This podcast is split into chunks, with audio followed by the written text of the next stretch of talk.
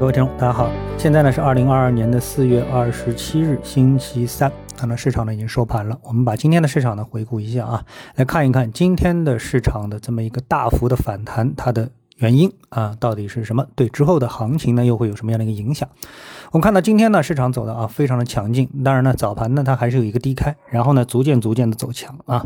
我们看到最后啊涨幅最好的是创业板。创业板涨了百分之五点五二，科创涨了百分之四点四二啊，上证指数呢涨了百分之二点四九。那么上证指数的这个涨幅呢，应该说是市场比较真实的一个涨幅啊。中证五百指数呢涨幅呢是百分之三点八八啊。那么这个呢是一个报复性的反弹，那原因呢，我认为啊很简单，那就是疫情的管控措施啊，似乎呢是显示出了。一种改变的可能啊，也就是越来越多的迹象表明啊，北京呢是不太会全面封城，而上海呢会很快迎来解封。那么这个对于股市来说呢，足以构成短线的反弹刺激因素啊。那至于反弹啊，它是哪一个板块啊？我觉得这个呢其实并不重要，因为这个本质上啊，它还只是一个反弹，因为很多的因素还没有发生一些根本性的一些变化啊。那么这里面呢，我们来今天想谈一谈啊，这个疫情为什么这个疫情啊，对于我们来判断行情呢，有这么一个指导意义啊？关注上海疫情的投资者呢，可能都已经是熟悉了什么叫社会面清零这么的一个概念啊。直到今天啊，我在这个朋友圈里面聊天的时候，才发现啊，有的人对这个啊还没有概念啊，就是呃把这个每天的总的感染人数和社会面清零啊，把它混为一谈。你说，哎，上海今天你看。总共这个人数啊，它还很多啊，还有一万多，一万二。那这个什么时候能清零啊？动态清零清不了零，我们怎么能够放出来呢？怎么能够解封呢？对，但事实上呢，这是两个不同的概念啊。那我给大家呢贴了一幅图，这幅图上面我们就可以看到啊，这么图呢，它是从四月三号开始统计，一直统计到四月二十三号啊，因为这是这两天我看到的图啊，它不是一个动态的，天天在更新的一个图。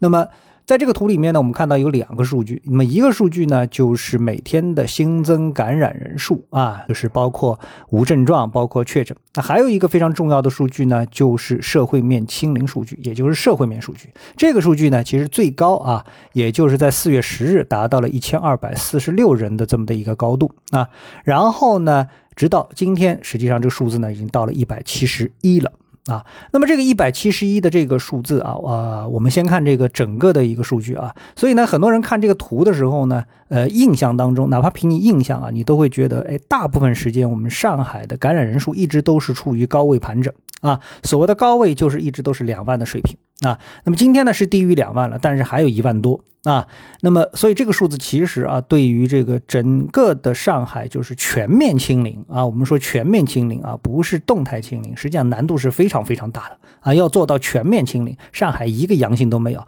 这个对于我们就是说有一点理工思路的人来说，可能就会觉得这几乎是这是不可能完成的任务，你知道吧？啊，在一万多个这个基数的情况下面。那么具体到今天的社会面清零的数据是什么样呢？那么大家仔细去看一下的话，就会发现哦，这数据啊，其实啊是相当的惊人啊。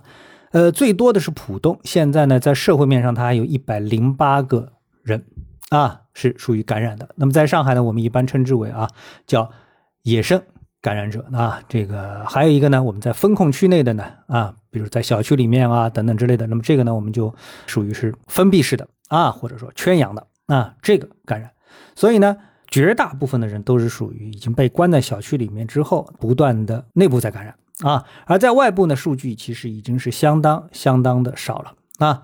最大的重灾区浦东，你现以前浦东啊一听就是，哎，整个浦东一万多人，但实际上今天浦东有多少个野生感染者呢？一百零八个。那黄埔每天都有上千个感染者，对不对啊？但是实际上黄埔它今天的数据是零啊，是零。就是它的社会面已经清零了，啊，闵行也是曾经的重灾区吧，啊，最多的时候可能要四五千一天，那那么它今天多少呢？只有一个，啊，所以上海现在啊已经清零的，就今天的数据当中已经清零的区有六个，黄埔、杨浦、嘉定、青浦、奉贤、崇明，而即将清零的呢有七个，包括了静安、虹口、普陀等等，啊。那么，真正的难难啃的骨头是浦东、宝山和徐汇，而徐汇也只有十六个，所以和我们所印象当中的全上海上万的、两万的这样一个感染人数相比的话，实际上社会面清零的难度要低得多得多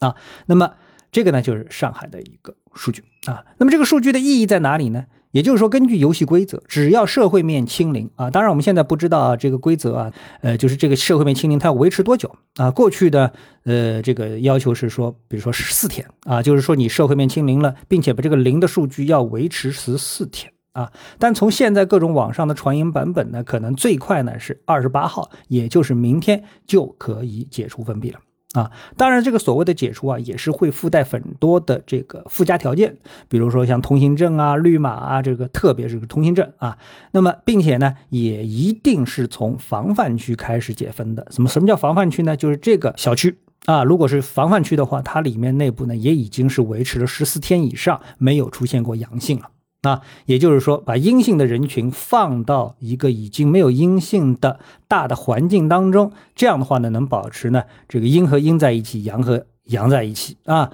以保证呢这个清零的效果能够得以维持啊。所以也就是这样啊，才能让封闭中的市民看到解封的希望，而不是四个字什么指日可待啊。你倒是具体指个时间给我们看看呢？就是别把指日可待变成了遥遥无期。啊，所以说 A 股呢，它是最讲真话的地方啊，给一点阳光呢就得灿烂一下，所以呢，今天呢就大幅的报报复性的反弹了啊。那么另外还有一个因素呢，就是人民币汇率，我们天天都在提，对不对？那么今天人民币汇率一个什么情况呢？那么它到收盘之后还是六点五八四三这个价位啊，也在这个价位上面，如果你看